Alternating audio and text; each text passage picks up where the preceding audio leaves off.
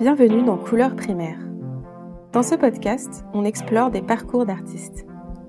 Pour moi, un ou une artiste, c'est avant tout une personne qui ressent le besoin de faire de l'art, quelle que soit sa forme. Pour d'autres, c'est un mot pompeux ou un qualificatif qu'elles et ils ne se sentent pas légitimes à employer. J'ai envie de dédramatiser ce mot et je vous invite à écouter des parcours divers, des histoires de vie qui ont ce même poids commun. À un moment ou à un autre, une passion pour un art, une joie de créer.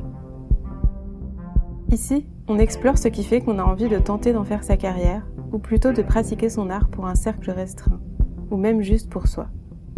Ce qui fait qu'on peut finir par être dégoûté de créer, et aussi ce qui fait qu'on s'y accroche coûte que coûte.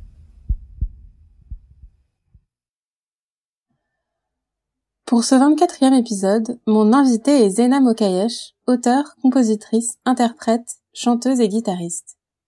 Élevée par des parents mélomanes, elle a grandi entourée de disques et a baigné dans la musique de Bob Dylan, Eric Clapton ou encore les Dire Straits.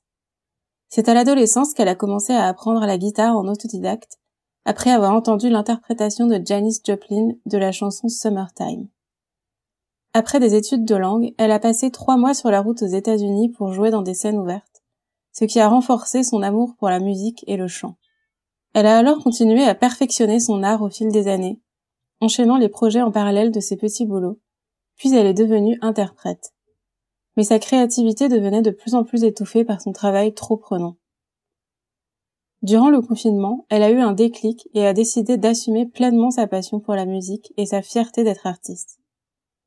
Nous avons discuté de son engagement féministe qu'elle aime faire passer à travers ses chansons et de son rapport au dessin et à l'écriture, qui sont aussi des pratiques qui lui tiennent à cœur. Cet épisode est parsemé d'extraits musicaux. J'espère qu'il vous plaira. Bonne écoute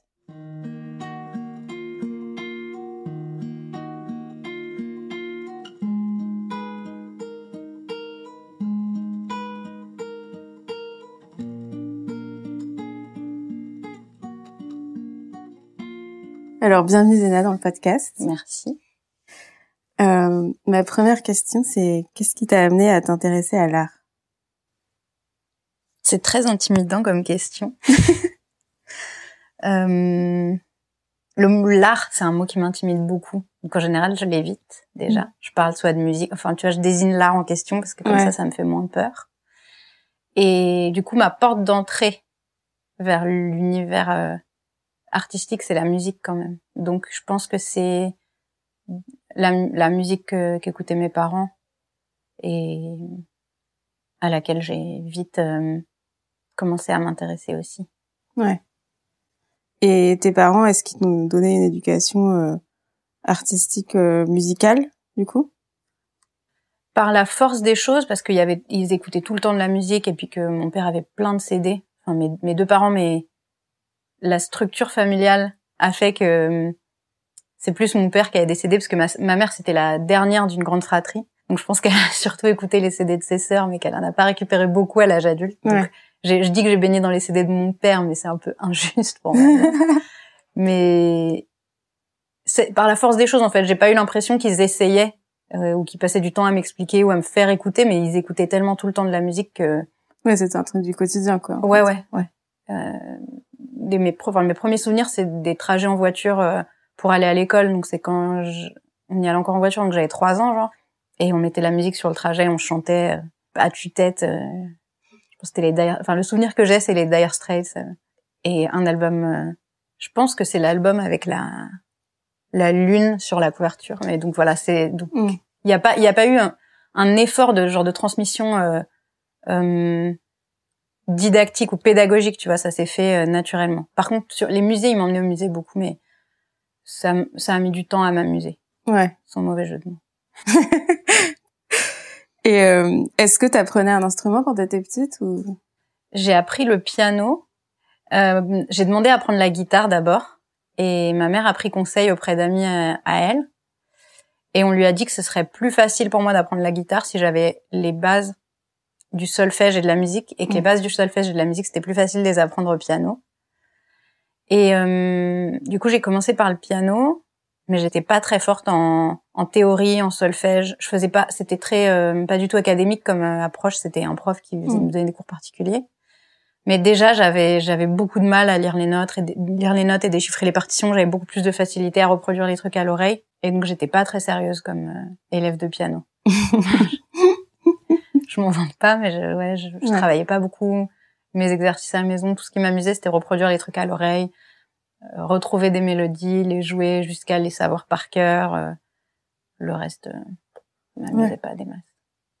Et le dessin, c'est quelque chose que tu faisais aussi quand tu étais petite? Oui, mais jamais sérieusement et d'ailleurs encore maintenant. Je pense que c'est pour ça que j'adore autant ça aussi, parce que j'ai jamais pris ça au sérieux.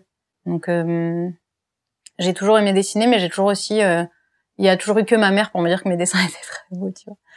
Donc euh, ça m'a permis de pas me prendre trop au sérieux. Et je me suis mise un peu plus assidûment, du coup, pour ne pas dire sérieusement, euh, il y a deux, ou trois ans, j'ai découvert un atelier euh, de dessin dans le quartier où j'habite maintenant, mais qui n'était pas mon quartier avant, et et ça m'a permis d'avoir un peu de régularité, d'assiduité, d'apprendre les bases aussi euh, du dessin que j'avais pas, et de beaucoup beaucoup me décomplexer, déjà du matériel et ensuite du résultat ça m'a rappelé que c'était avant tout un processus et pas forcément euh, qu'à chaque fois que tu vas prendre un, outil pour dessiner, un papier, un crayon, ça va pas forcément donner quelque chose que tu vas vouloir accrocher chez toi ou montrer à tous les gens que tu connais. Et ça m'a beaucoup aidé d'avoir ce, de me décomplexer, de me détacher de ce truc, de vouloir faire toujours le dessin parfait euh, et de juste dessiner pour pour le plaisir de dessiner et d'y passer des heures, même si à la fin j'ai rien de, de je, je suis pas en train de, de de pavaner euh, avec mon dessin de jour. ouais, c'est une sorte d'exutoire en quelque sorte, on pourrait dire. Ouais. Et du coup, il y a énormément de plaisir dans la pratique en fait, dans les heures que j'y passe. Peu importe le résultat, ça c'est mmh. très ouais, très libérateur. Merci. Ouais. Euh, et du coup, la guitare, mmh. C'est arrivé quand? Euh, fin du lycée.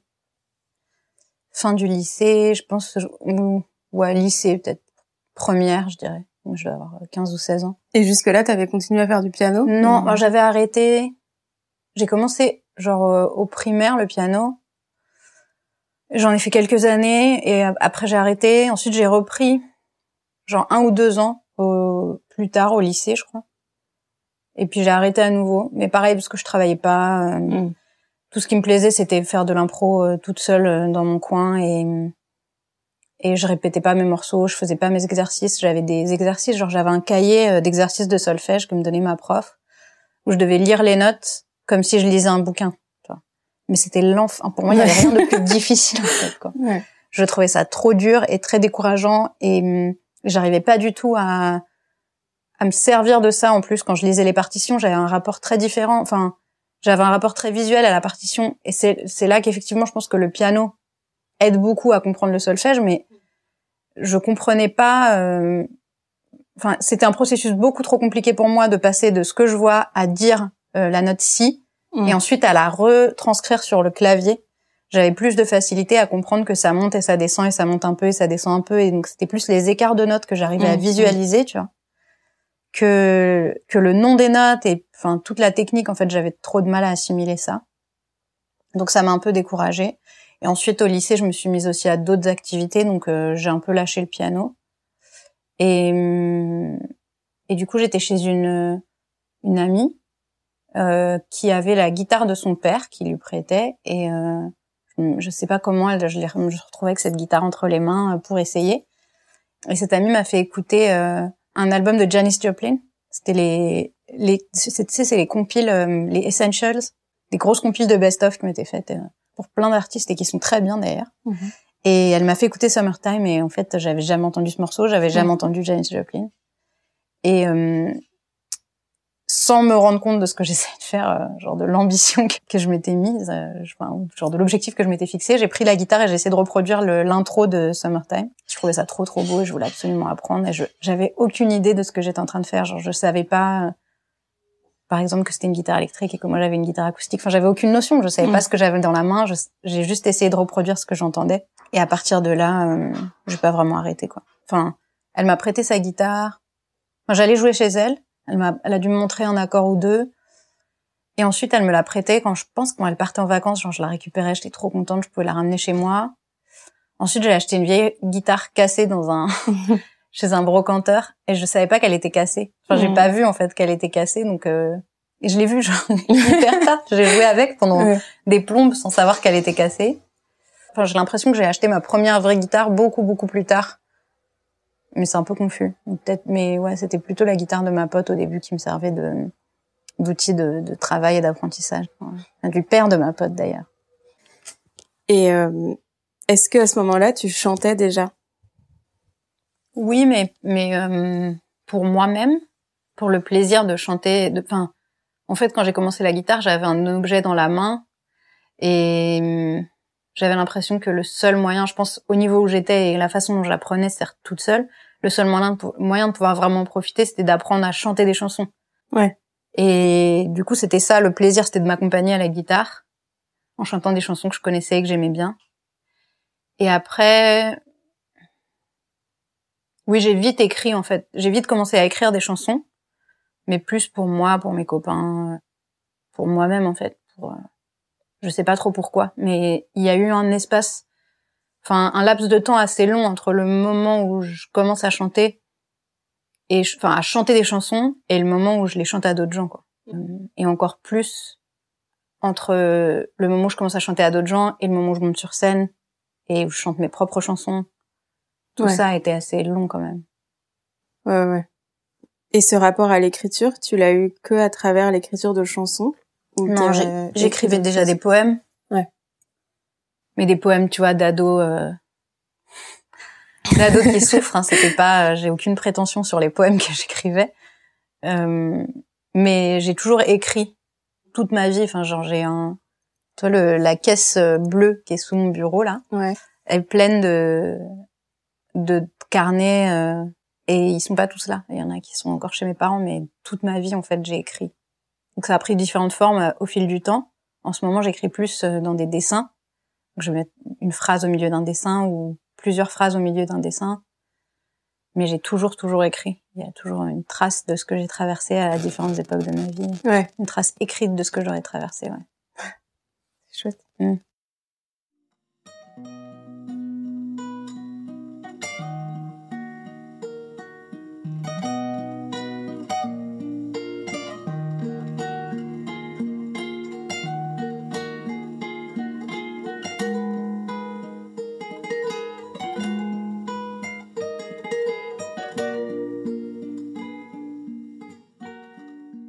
Et d'ailleurs, je t'ai pas posé la question, mais quel genre de musique ils écoutaient tes parents?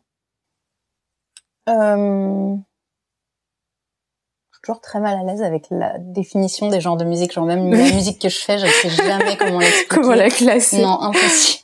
je déteste qu'on me pose cette question. Genre, tu fais quoi comme genre de musique? Bah, je sais pas. Je, je, je chante.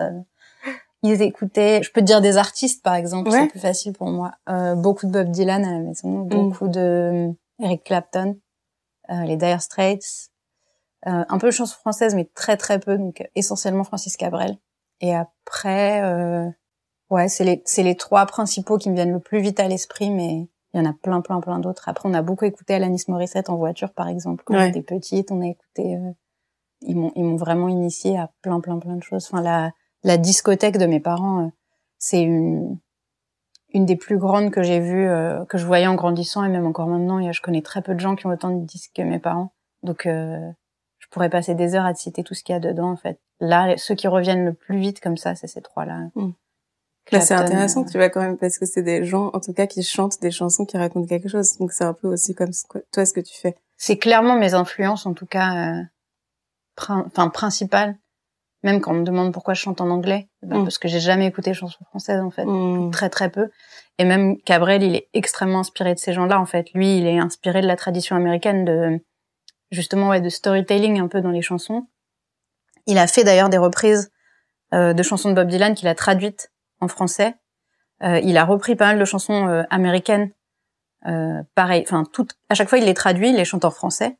Mais donc même ce seul artiste français que j'ai beaucoup écouté, lui-même, il est inspiré d'une musique anglophone et, et sur les, les CD de mes parents, je sais pas, il y a genre 5% de musique francophone et tout le reste, c'est de la musique anglophone. et je je sais composer que ce que j'ai enfin je sais faire la musique que j'ai entendue toute ma vie c'est pas Mm. j'ai l'impression de rien inventer en fait mais donc ça me ouais ça me surprend pas du tout ta remarque au sens où c'est comme ça que je me suis c'est de ça que je me suis nourrie euh, toute ma vie donc euh, Ouais. Je, ne, je ne sais faire que ça presque quoi. Ouais, ouais. Euh, et du coup, euh, quand t'as fini le lycée, Mm. est-ce que t'as tout de suite voulu faire de la musique ou t'as fait d'autres choses avant? Euh, non, quand j'ai fini le lycée, il n'y avait pas encore vraiment de la, mu- la musique dans ma vie. Enfin, elle y était parce qu'elle y a toujours été, mais Mm. c'était pas du tout un plan euh, de vie. J'ai fait une année de médecine et après j'ai fait des études de langue. Et c'est plus tard, c'est pendant mes études que j'ai voulu faire de la musique et après ça a été un peu compliqué euh, bah, avec mes parents justement parce que se posait la question de la, enfin des finances et Mm. de comment j'allais vivre euh, de la musique. Et euh, ils étaient pas trop chauds du coup. Même que je mène, enfin, parce que moi j'avais pas vraiment envisagé d'arrêter mes études pour faire de la musique, mais je voulais mener un peu les deux de front. Et puis j'avais pas non plus des études hyper prenantes et hyper euh, difficiles, donc c'était jouable. Et en fait ils étaient euh, fermement contre. Et du coup j'ai j'ai continué quand même à faire des projets, mais ça m'a un peu refroidi, ça m'a un peu freiné à ce moment-là de ma vie. Il y a eu un peu des hauts et des bas dans la motivation à vouloir faire de la musique. Mais c'est arrivé quand même assez tard. Enfin, mon premier projet, genre mes premiers concerts vraiment, c'est vers la fin de mes études quand même. Et ensuite, à la fin de mon master, donc euh, au moment où j'obtiens mon diplôme, je pars aux États-Unis. Et en fait, je fais mon premier, mes deux premiers concerts, je crois, à Paris avant de partir aux États-Unis. Ensuite, pendant trois mois, je parcours la côte est et le sud des États-Unis avec une amie en, un peu en, enfin, en, en sac à dos, quoi, pour faire des scènes ouvertes, quoi, des soirées open mic qui sont très répandues aux États-Unis. Et du coup, dans toutes les villes où on s'est arrêté, à chaque fois, je trouvais une scène ouverte à laquelle je pouvais participer. Et c'est là que j'ai vraiment euh, pris de l'expérience. Et c'est ce voyage qui a lancé vraiment mon projet euh, de musicienne, où je voulais me faire connaître, me faire entendre, me faire, euh, ouais, faire, faire mon expérience aussi. Et hum, à partir de là, ouais, ça, ça a changé un peu quand même. Mais donc j'avais fini mes études. Et à mon retour de ce voyage-là, qui a duré trois, quatre mois, j'ai commencé à chercher du boulot. Et ça me laissait quand même plus de marge de manœuvre. Enfin, en tout cas, j'espérais que ça allait me laisser plus de marge de manœuvre. En réalité, c'était un peu, un peu difficile. Mais pendant quelques, presque quelques années après ça, j'ai essayé de jongler entre un boulot alimentaire et euh, la musique.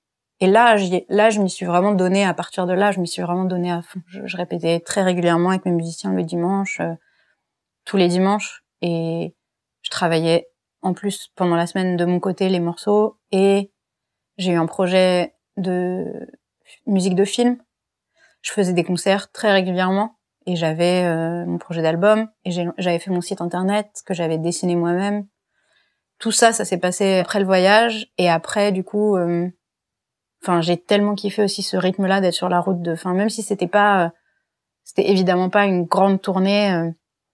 C'était des toutes petites salles, parfois hyper sordides euh, et hyper glauques et parfois très joyeuses, mais en fait j'étais tellement heureuse quoi de vivre euh, ça que à ce moment-là de ma vie, je me suis dit non mais c'est évident, je veux, je veux que cette vie-là en fait, je veux Mm. être sur la route toute ma vie et faire de la musique toute ma vie et donc me donner les moyens pour le faire. Et après, je me retrouve à, à Paris un peu confrontée euh, à la réalité de devoir jongler entre un boulot alimentaire et la et la musique, Ouais. ce qui était beaucoup moins funky, beaucoup moins. Ouais, j'imagine. Et comme boulot alimentaire, tu faisais un truc en rapport avec tes études ou... Bon, j'étais libraire, mais dans une Ouais. librairie anglophone, donc oui, et- enfin oui. D'abord, j'ai j'ai bossé comme euh, traductrice dans le doublage, donc traduction audiovisuelle, et après euh, j'ai bossé comme libraire. Et c'est les deux périodes, enfin le- la période et les deux métiers pendant lesquels j'ai le plus travaillé la musique. quoi. J'avais le plus de projets, le plus d'actualités, euh, j'avais le plus d'énergie aussi. Mais au fur et à mesure, cette énergie-là a un peu décliné, quoi, jusqu'à ce que j'en ai plus du tout en fait, parce que j'aimais pas ce que je faisais comme boulot alimentaire. Mon travail de libraire était loin d'être épanouissant. Et moins c'était épanouissant, plus c'était fatigant. Et donc je rentrais de mes journées euh, j'avais genre un 3 5e ou un 4 5e, un truc comme ça. Soit, enfin, soi-disant pour euh, avoir plus de temps pour la musique. Mais en réalité, ce que ça faisait, c'est que juste j'ai été payée euh, une mm. misère. Et en plus, j'étais épuisée par ce non-boulot. Enfin, c'était pas un non-boulot, c'était un vrai mm. boulot, mais je veux dire que j'étais pas du tout épanouie. Je faisais euh, euh beaucoup de, de, caisses, beaucoup de manutention. C'était pas du tout épanouissant. Je rentrais de mes journées de travail, j'étais épuisée. Épuisée, pas tellement physiquement, mais juste d'ennui et de et de d'heures passées à vouloir faire autre chose, en mm, fait, à être coincée en caisse, euh, pas pouvoir bouquiner et en plus être entourée de tous ces livres et j'avais pas le droit de lire. Et il y avait une frustration qui grandissait de plus en plus. Et hum, j'avais pas vraiment le temps pour euh, la musique du coup. Et ça me, je voyais pas le, je voyais pas du tout le bout du chemin. J'avais plus ce truc que t'as quand t'es hyper motivé par un projet parce que t'as un objectif en tête et du coup tu te donnes tous les moyens pour l'atteindre et, et ton énergie est comme décuplée, tu vois. Tu sais très bien où tu vas. Même si c'est dur, même si c'est fatigant, tu tu continues, tu persévères. Là, j'avais plus vraiment ça. Je savais mm. plus vraiment ce que je foutais en fait.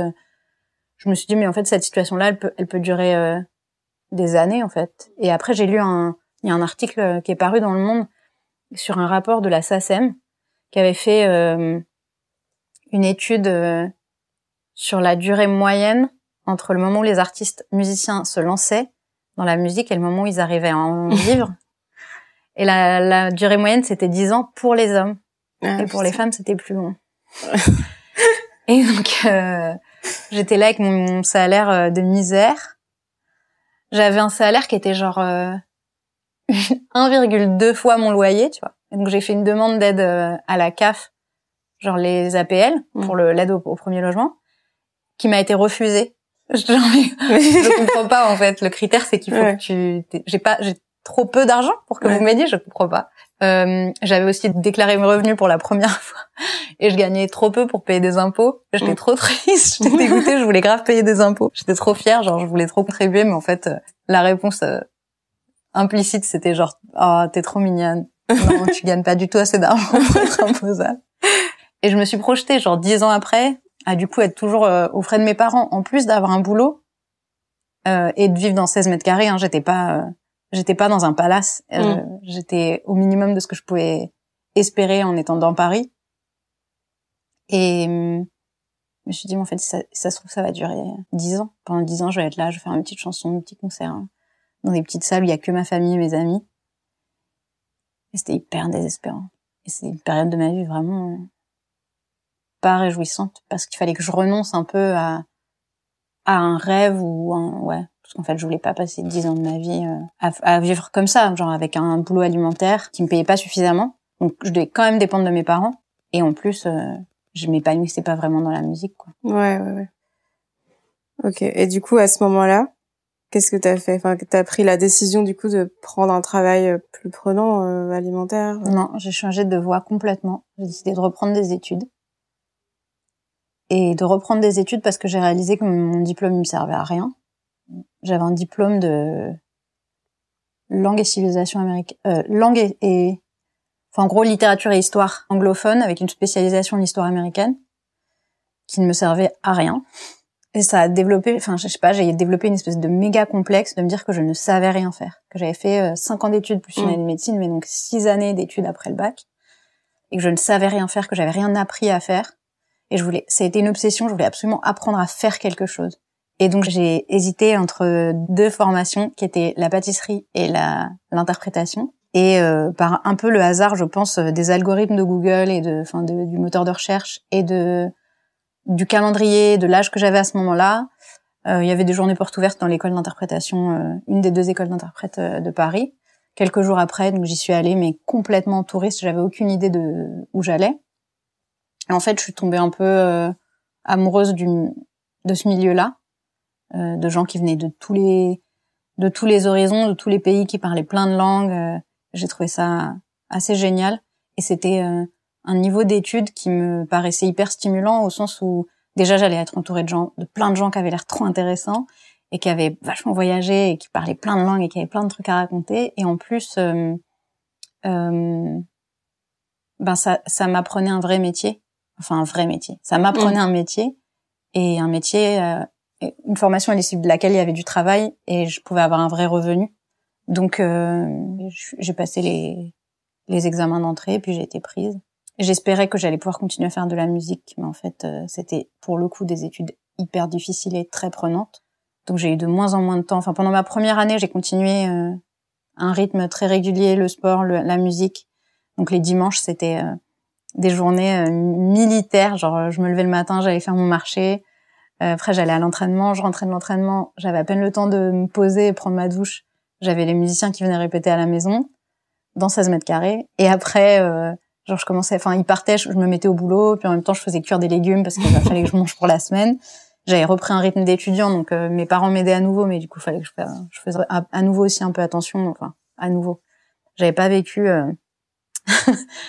j'avais pas vécu dans l'opulence avant, mais j'avais quand même un revenu et donc là j'avais plus de revenus. Et donc je me faisais mes petits plats et j'allais en cours et c'était en fait beaucoup trop. Donc ma deuxième année j'ai complètement arrêté la musique. Et puis ma santé s'est aussi un peu dégradée, donc euh, il y a des tas de trucs que je pouvais plus trop faire. Et ensuite, je me suis dit que quand je finirais mes études, j'aurais à nouveau du temps pour faire de la musique. Et en fait, euh, j'ai eu la chance d'avoir beaucoup de travail en sortant d'école. Ça a duré combien de temps les études? Deux ans. C'était un master que j'ai fait en deux ans. Et hum, en fait, ma première année de travail, j'ai bon, été déjà très, j'avais beaucoup de travail, j'étais fatiguée, j'étais débordée. Puis après, j'ai été assez malade, donc j'ai pas beaucoup, enfin, j'ai pas fait de musique du tout. Et du coup, ça a mis un peu la, enfin, ça a fait disparaître un peu la musique de ma vie. Genre, le dernier projet que j'avais fait, c'était la musique de film euh, de Guillaume Forest. Donc, le film s'appelait Septième ciel. Et puis, j'avais participé à un festival de musique folk en juin euh, 2014. Et après ça, en fait, euh, ben, il y a eu quelques mois où il y avait plus vraiment de musique dans ma vie. Ensuite, j'ai recommencé un peu à composer, mais c'était plus thérapeutique qu'autre chose. Et j'avais plus du tout de projet, en fait. J'avais ni euh, le projet de remonter sur scène, ni le projet de faire euh, des albums ou des. J'avais rien de rien en tête. J'avais presque lâché en fait euh, l'affaire. Mes musiciens avaient eu entre temps euh, des bébés, avaient ouvert leur boîte de prod. Moi, je travaillais comme interprète. On était tous jamais dispo. J'étais persuadée que je pouvais rien faire sans eux. Je sais pas pourquoi je m'étais mis ça aussi dans la tête. Et puis, je sais pas, je sais pas vraiment à quel moment j'ai décidé que j'avais besoin d'écrire. J'avais recommencé à écrire des chansons et je sais pas, j'ai eu je me suis rendu compte si parce que je me suis rendu compte que mon travail m'empêchait complètement de créer en fait, que mmh. j'étais tellement prise, que j'avais tellement peu de temps libre et, tellement peu d'espace mental libre aussi pour euh, créer que je le faisais jamais. Et donc j'ai loué une maison un été pendant euh, presque un mois. Où je suis allée m'isoler euh, au milieu de la campagne, au milieu de nulle part, et j'ai fait que, que quasiment que de la musique. Et j'ai écrit et j'ai fait de la peinture et hum, ça m'a complètement libérée, ça m'a... J'ai écrit plein de morceaux. Euh, pas mal des morceaux que je sors en ce moment ont été écrits à cette époque-là. Et hum, après, ça s'est pas fait... Euh, je peux pas dire que d'un coup, du jour au lendemain, je me suis remotivée, que j'ai tout de suite eu des projets, mais ça a été comme la première étape de plein de petites étapes qui ont fait que je me suis dit, mais finalement, en fait, la musique, ça me manque vraiment. Euh, j'ai vraiment envie de me faire entendre, de chanter mes chansons, pas que pour mes amis et pas que pour mes parents. Dans des toutes petites salles. Et peut-être la dernière, la toute dernière étape de ce long processus, ce serait euh, le confinement de mars et avril 2020, euh, où je me suis un peu réconciliée avec l'idée d'être artiste, parce que c'est l'art qui nous a beaucoup sauvés pendant cette période-là. Et du coup, je me suis dit ouais, en fait, c'est, j'avais, on s'est beaucoup interrogé sur la question de l'utilité pendant cette période-là. On est hyper nombreux à s'être trouvés très inutiles et et entre en fait à peser le pour et le contre entre mon métier d'interprète et un potentiel métier d'artiste bah j'étais plus trop sûre de ce qui était le plus utile et le plus épanouissant. Et c'est sûr que financièrement ça m'a c'était très rassurant d'être interprète. Mais quand tu te retrouves comme ça où tout, tout est arrêté la ville est éteinte et il se passe plus rien et t'as tout le temps du monde pour écrire des chansons et t'interroger sur ton rôle dans la société euh, et le rôle qu'ont eu les autres dans ta vie à toi ouais, franchement, les artistes, quand même, dans ma vie, ils ont eu un rôle, euh, ils ont eu un rôle thérapeutique, quoi. Donc, euh, je veux bien, finalement, je veux bien faire partie de ces gens-là, quoi. Et ça, ça a été le dernier gros coup de boost. Je me suis dit, bon, allez, fais, finalise vraiment ton projet, mets les choses sur du papier, euh, rassemble tous les morceaux que tu as écrits depuis X mois et, et fais, fais-en quelque chose. Jette pas ça, laisse pas ça moisir dans des tiroirs. Va au bout de ton, truc et puis redonne-toi une chance aussi, redonne-toi un coup de d'espoir. Parce que j'avais un peu renoncé à l'idée de vivre de la mm. musique. Je dis pas que j'y crois encore à fond, mais j'y, renonce plus en tout cas.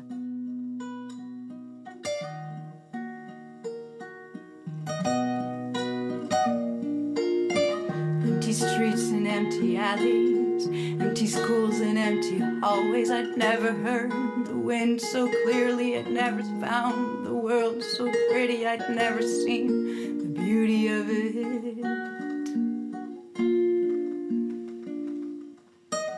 There's a soul inside that's burning, there's a woman inside that's screaming, but the world is turning still. Empty planes and empty stations, empty trains and empty wagons. Not a single soul inside. The day is like the dead of night.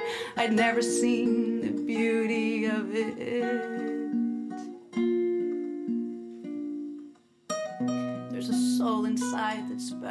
Et du coup, c'est vraiment pendant cette période que t'as créé, enfin, t'as enregistré des trucs, t'as... J'ai enregistré, j'ai pas beaucoup enregistré, mais j'ai beaucoup écrit. J'ai beaucoup travaillé sur les morceaux que j'avais déjà écrits aussi. Et c'est là qu'a germé le projet de travailler euh, avec Guillaume Forest et de faire un projet audiovisuel en fait. Je voulais pas qu'il y ait uniquement du son. Ça, c'était le presque l'argument numéro un ou la condition numéro un au projet.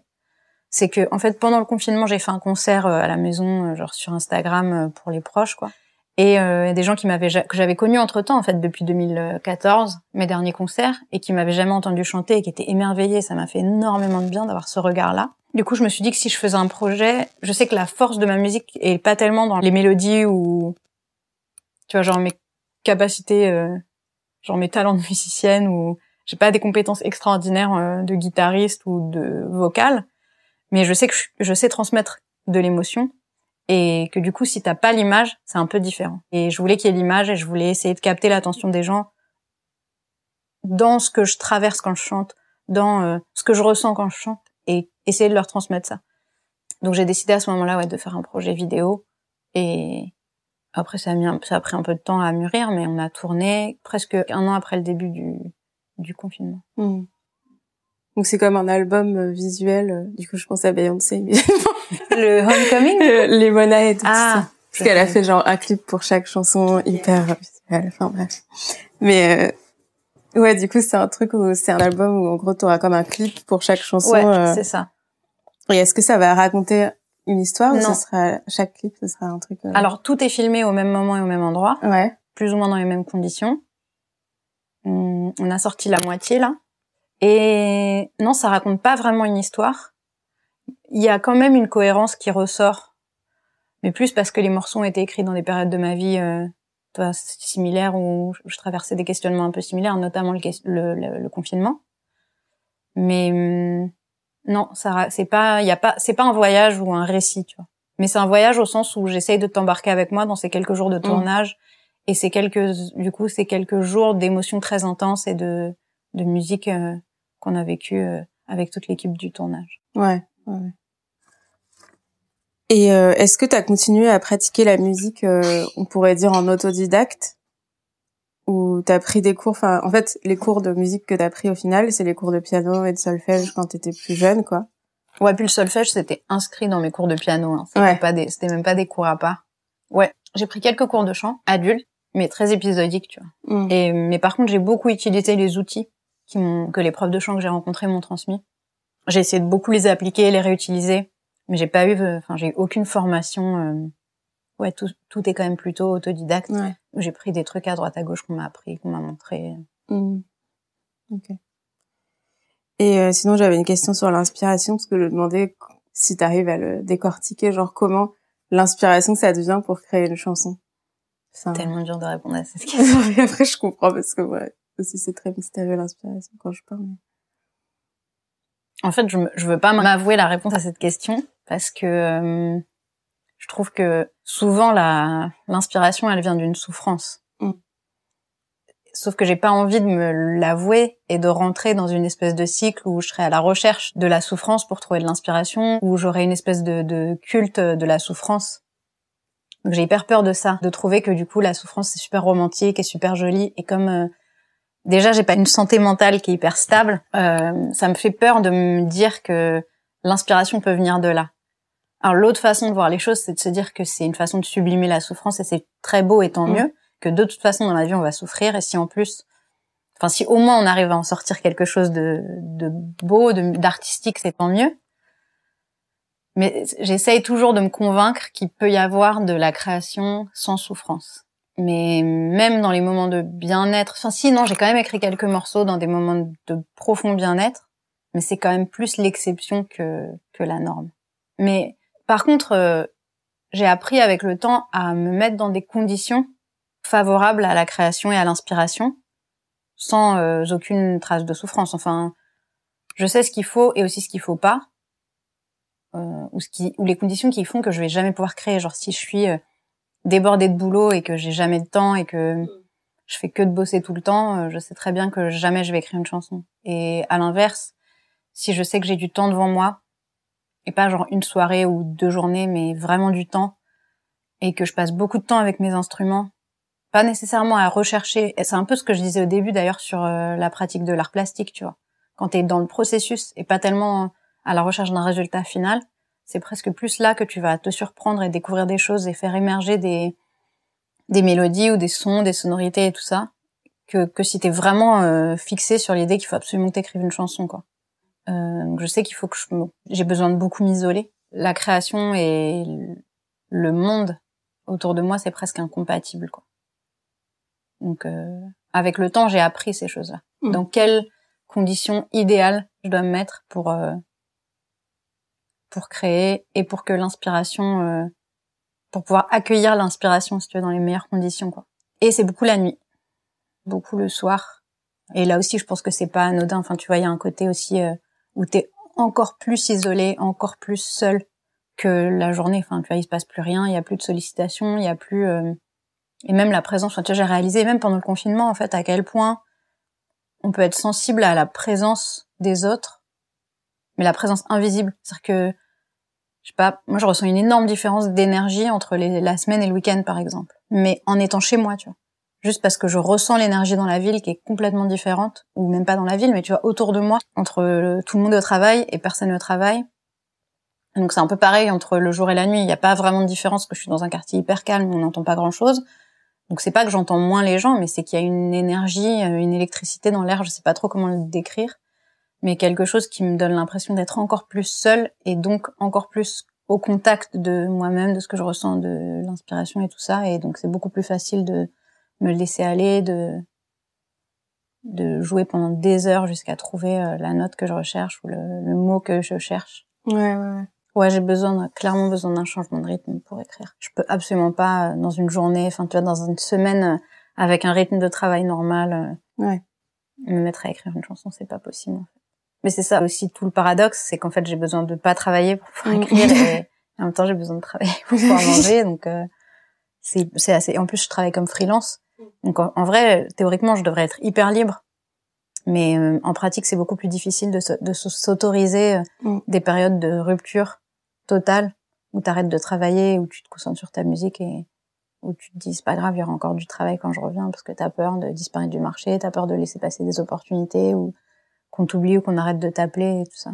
Hum, L'illusion de la liberté du Oui. freelance. Oh oui, oui, oui. oui, que je pense que beaucoup de freelances se retrouvent là-dedans. Oui.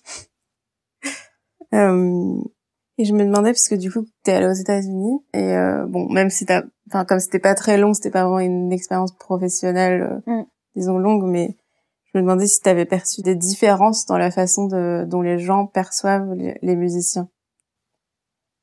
J'étais, j'étais quand même dans un, enfin, faut préciser que j'étais vraiment dans un milieu euh, privilégié au sens où j'ai vraiment choisi les gens chez qui j'allais. On Ouais. faisait du couchsurfing. On sélectionnait vraiment des gens qui étaient, euh, bah, déjà qui avaient un intérêt pour la musique, qui semblaient nous ressembler d'une manière ou d'une autre, même si on s'est retrouvé chez des gens hyper différents de nous. Il y avait quand même quelque chose qui semblait nous lier dans leur description de, enfin, tu vois, les, le, le couchsurfing, c'est un, un, le site, c'est un truc assez précis et tu peux quand même vraiment chercher des gens avec qui tu peux plus ou moins sentir que tu vas avoir des atomes crochus. Après, c'est comme dans tout, il y a des, tas de surprises, bonnes et moins bonnes. Mais finalement, on n'est pas parti non plus euh, à l'aventure. Et donc, on est, on évoluait dans un, enfin, moi, j'évoluais dans un milieu qui me ressemblait beaucoup. Euh, on était beaucoup chez des, euh, hippies euh, euh, musiciens euh, qui valorisaient du coup ce qu'on fait, enfin ce que je faisais, qui Mm. Qui avaient un intérêt pour euh, les les musiques euh, militantes et les chansons euh, euh, la musique activiste des années 60 que moi je jouais toute la journée à ce moment-là. Le côté très politique de la musique, ça les intéressait. Limite si on les choisissait pas pour ça, tu vois. Et en plus, enfin, ce qui m'a surtout le plus fait de bien à cette époque-là, c'est que dans le fait d'être plongée comme ça dans les États-Unis, c'était que j'avais, euh, comme je chante en anglais, les gens avaient beaucoup plus euh, une relation avec mes paroles qu'ici. Et ça, Ouais. ça me manque beaucoup. Enfin, tu vois, quand je chante ici, euh, j'aimerais bien pouvoir partager mes paroles de la même manière que je le faisais là-bas. Mais mais de toute façon, oui, la- le rapport à la musique est très différent. Ne serait-ce que le fait que dans toutes les villes, il y ait des scènes ouvertes, même Mm. dans les plus petites villes, euh, au fin fond du, de je sais pas, ouais, fin fond de la Caroline du Sud ou fin fond du Tennessee, il y avait euh, il y avait des scènes ouvertes dans des petits bars. Il y en avait plein. En fait, il y a un site national qui répertorie tous les jours. En fait, tu peux t'inscrire et donc tu as toutes les villes et tous les bars dans toutes les villes qui proposent des scènes ouvertes. Et j'avais vraiment l'embarras du choix dans tout- quasiment toutes les villes en fait. Donc euh, ça, il y a pas trop ça à Paris, quoi. Donc il y avait quand même un peu plus un public et un peu plus un aussi une tradition, mais parce que ce que je fais, c'est de la musique très américanisée ou, Mm. ou à influence américaine. Donc je retournais un peu au berceau de ce que j'avais, euh, de tout ce que j'avais appris. Je me suis un peu facilité la tâche. Je suis pas allée en Chine ou ou, euh, ou en Inde, tu Mhm. vois. Je suis allée euh, là où j'étais entre guillemets sûre que j'allais être reçue, tu vois. Ouais, ouais, ouais. Je me suis pas rajouté des obstacles, mais euh, donc ouais, les gens étaient réceptifs, mais je- j'y allais en connaissance de cause aussi, tu vois. Hmm. Et vu qu'on parle de militantisme, du coup, est-ce que toi, tu profites de ta musique pour faire passer un message en particulier C'est presque une des raisons supplémentaires, tu vois, pour que, enfin, qui ont fait que j'ai décidé de m'y remettre et de me redonner l'énergie de faire de la musique, c'est que j'ai des choses à dire et que je suis par exemple hyper nulle pour argumenter dans un débat. Ouais. Je suis hyper mauvaise pour t'expliquer euh, pourquoi je suis féministe et pourquoi on devrait tous l'être et pourquoi euh, on vit dans une société patriarcale et que et les, et les conséquences catastrophiques que ça a. Mhm. Je ne sais pas te l'expliquer dans un débat en fait. Je me laisse complètement écraser euh, par n'importe quel argumentaire. Euh, je trouve plus mes idées. euh, Je suis, enfin, tu vois, je suis vraiment une tâche. Et hum, par contre, si je prends le temps d'écrire une chanson et de trouver les mots justes, de, de transmettre une émotion, euh, bah, je me sens déjà un peu plus utile, un peu moins euh, muette, tu vois, et Mm. face à ce qui me révolte et ce qui m'empêche de dormir et ce qui me fait du mal, tu vois, et qui fait du mal à d'autres gens. Donc il y a, je ressens le besoin de communier avec des gens qui me comprennent ou partagent mes souffrances ou tu vois à qui mes chansons peuvent parler. Et j'ai pas d'autre moyen, de, je, je connais pas d'autre moyen de le faire que Mm. la chanson. Après, est-ce que est-ce qu'une chanson a déjà changé euh, le monde ou, ou déjà changé la vie de quelqu'un? Ça, je pense vraiment pas. Mais ça peut fédérer, ça peut apaiser. Tu peux te sentir beaucoup moins seul. Tu peux sentir que il y a quelque chose de joli qui a émergé d'une souffrance collective. Tu peux. Enfin, moi, la musique m'a jamais fait changer d'avis ou de regard sur les choses, mais elle m'a beaucoup apaisée, elle m'a beaucoup soulagée, elle m'a beaucoup euh, sauvée dans des moments où j'avais pas grand chose d'autre. Et la musique des autres, hein, pas la mienne. Donc, euh, j'adorerais pouvoir faire ça pour d'autres gens. There's a soul inside that's burning. There's a woman inside that's screaming. But the world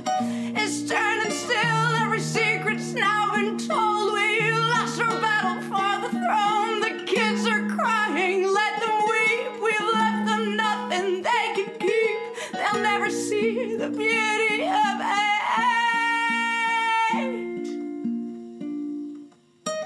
There's a soul inside that's burning. There's a woman inside that's screaming. But the world is turning still. If it's a dream, then please don't wake me. I could live like this forever. If we have lost this game, forgive me, but truth means more to me than matter. I'd never seen the beauty of it. Never seen.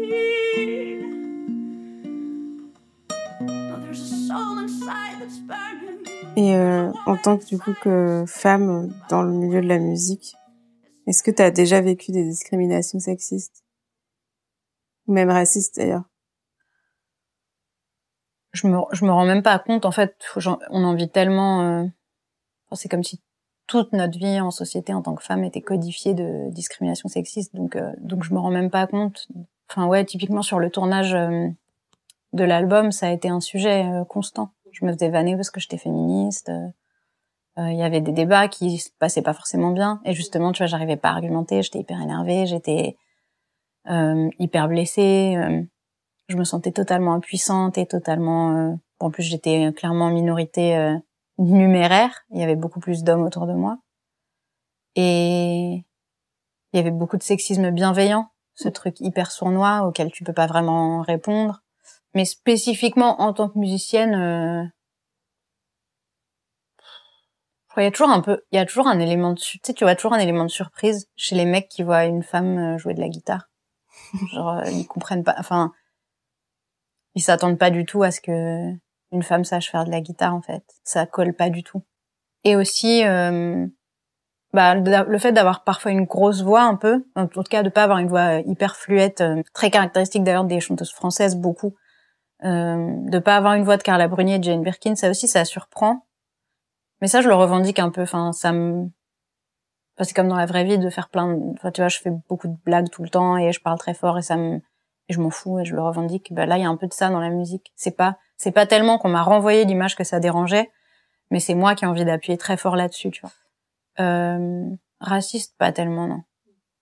Mais de toute façon, le racisme en France, enfin tel que moi je le perçois, il est hyper sournois. Enfin, tu vois, la violence verbale, pour moi, c'est vraiment la, la partie visible de l'iceberg.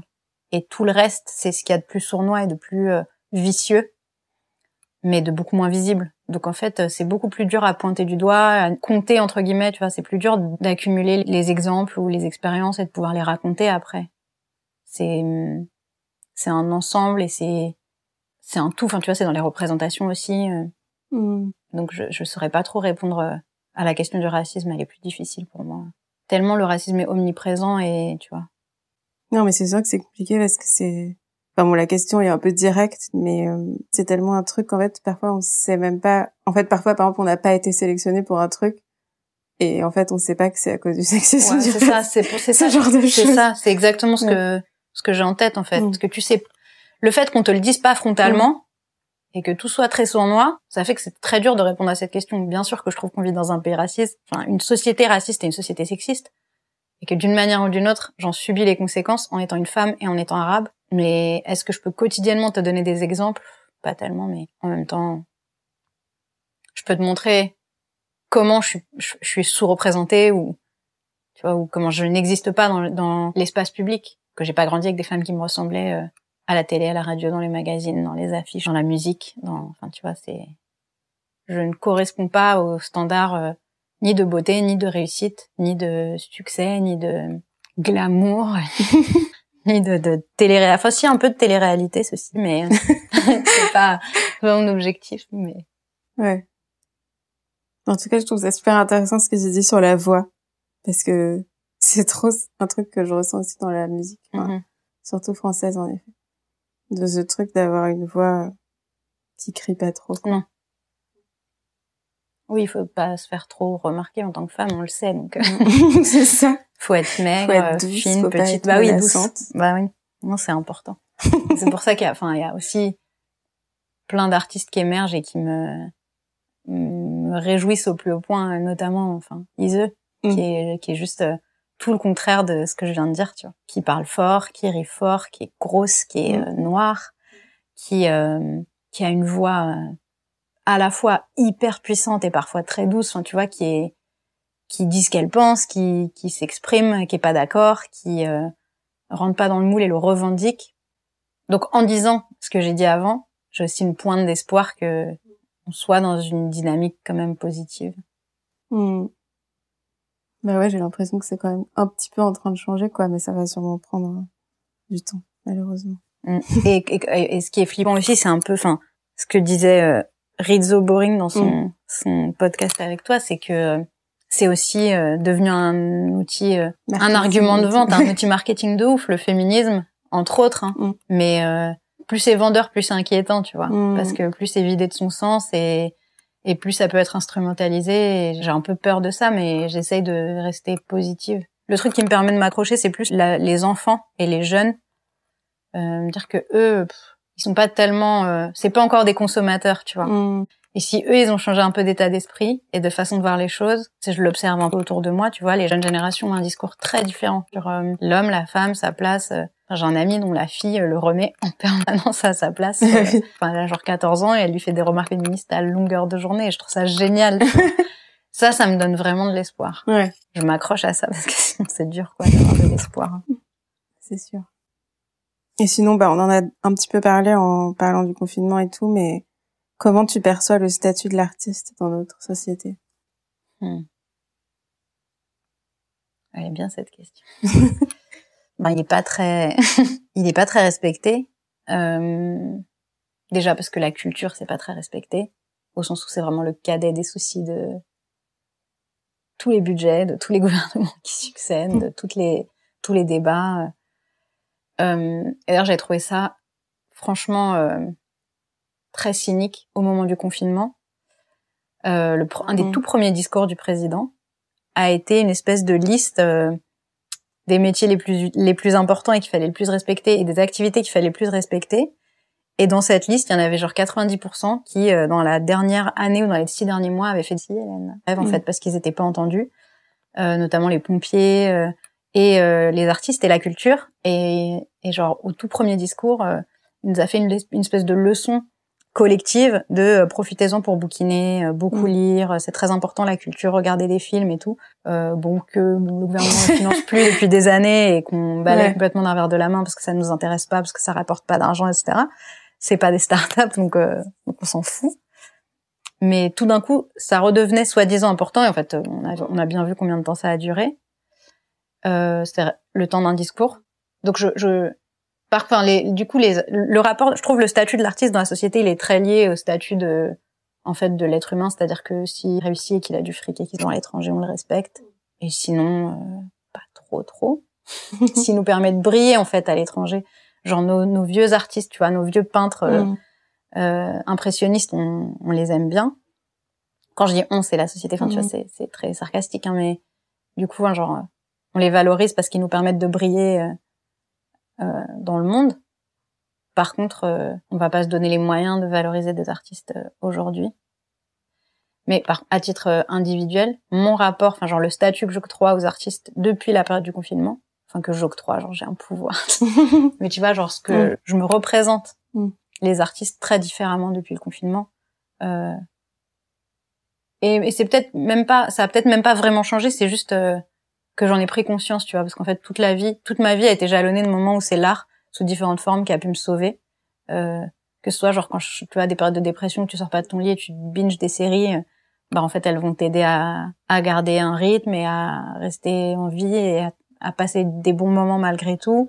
Euh, des phases où c'est des humoristes qui m'ont mais genre sorti la tête de l'eau parce que je voulais enfin je voulais faire que ça il y avait que ça qui m'aidait à garder euh, le sourire et à passer des bons moments ou la musique bon, la musique ça a été vraiment toute ma vie quoi et du coup euh, c'est comme si je l'avais toujours su et qu'au moment du confinement je m'étais dit en fait l'artiste c'est super important. Mhm. c'est pour moi pas euh, genre bien sûr pour la société tu vois mais d'accepter à quel point pour moi c'était important et donc combien moi je, je j'accordais de valeur et donc de légitimité à, à l'idée de, de pouvoir être artiste. Ouais. Et que ça a forcément été un déclic aussi, tu vois. Me dire bon ok c'est pas juste un délire euh, narcissique où t'es chez toi en train de chanter tes tes, tes idées noires et euh, ouais je suis malheureuse la vie c'est dur avec une guitare c'est il y a ça va un peu plus loin que ça quoi. Ouais, ouais, ouais. Et ben, ma dernière question, c'est euh, est-ce que tu as des projets ou des concerts dans les prochains mois? Alors, des concerts pour l'instant c'est pas prévu. En plus, avec la période, c'est. Ouais, bon. j'ai, j'ai- ouais. Euh, des concerts, c'est pas prévu, mais j'adorerais. J'espère que ce sera bientôt euh, d'actualité. Pour l'instant, je veux finir donc de sortir cet album euh, vidéo. Donc il y a des sorties jusqu'à fin septembre ou début octobre, je crois, à raison d'un morceau toutes les deux semaines. Enfin, je sors une vidéo par semaine les jeudis soirs, et une semaine sur deux, c'est un morceau. Après, je vais continuer un peu de publier des, des petits extraits de discussions avec Guillaume Foirest autour des morceaux pour les raconter, les expliquer un peu. Et je continue de composer, d'écrire. Et en ce moment, j'écris beaucoup d'instrumental. Donc, je travaille avec euh, une guitare électrique et des pédales euh, des boucles pour, euh, j'expérimente beaucoup des nouveaux sons et des nouvelles sonorités. Et j'ai pas encore recommencé à écrire de chansons, mais je pense que ça, enfin, ça ne saurait tarder. Et mais pour l'instant, ouais, mon outil de communication numéro un, c'est Instagram et YouTube. Du coup, je relais sur Instagram ce que je publie sur YouTube. Et bah, c'est tout. Super. Bon bah merci beaucoup Zena. There's a soul inside that's burning. There's a woman inside that's screaming, but the world is turning still. It's time for us to go. We've done enough harm long ago. We'll leave the keys here on the shelf. The world will reinvent itself. We'll never see the beauty of it. Never see. There was a soul inside. There was a there was a woman inside. The world was turning. The world was turning still and hard. oh, there was a soul inside. There was a there was a soul inside. There was a woman inside. But the the world was turning. The world was turning. Oh, the world was turning still.